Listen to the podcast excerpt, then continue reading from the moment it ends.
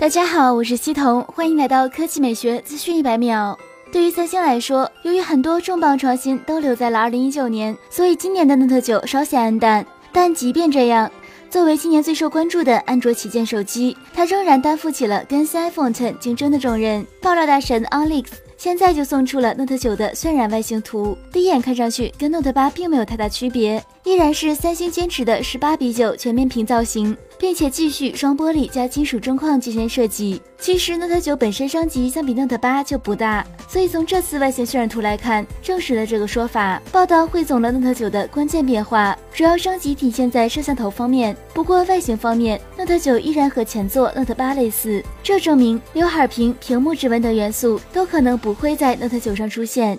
据悉，三星还将为 Note 9配备骁龙八四五 AIE 芯片。当然，依然是部分地区才有，比如中国、美国等。其他市场和 S 九一样，还是猎户座九八幺零，同时配备的是六点三八英寸大屏。